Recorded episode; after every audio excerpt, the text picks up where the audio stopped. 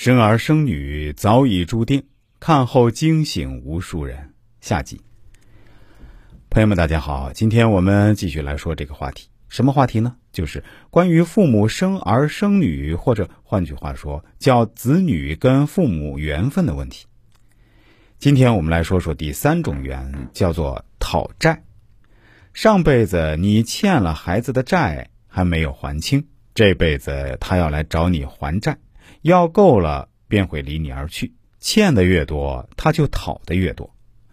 通常情况下，欠的少的，一般孩子在三四岁时就因为某些不幸离你而去，比如失散、意外、疾病等；要是欠的多的话，孩子可能要到十一二岁，甚至是大学毕业后才离你而去，让你痛不欲生。现在我们来说一说最后一种缘，也是第四种缘，叫来还债。有讨债的，自然也就有来还债的。像这种缘，就有点类似于来报恩的。不过两者之间的区别还是挺明显的。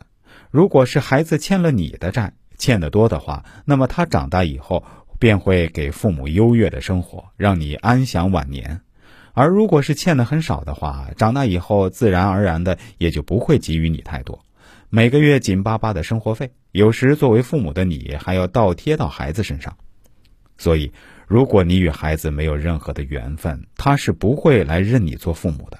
可见，你是生男孩还是生女孩，其实命中早已注定，孩子有没有出息、听不听话，也早有定数。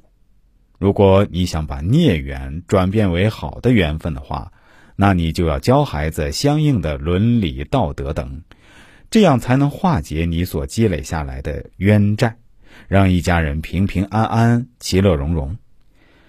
非常感谢大家的收听，不知道大家听完之后有什么感触呢？欢迎留言告诉我呀！您的留言、您的观点或者建议对我真的很重要。好了。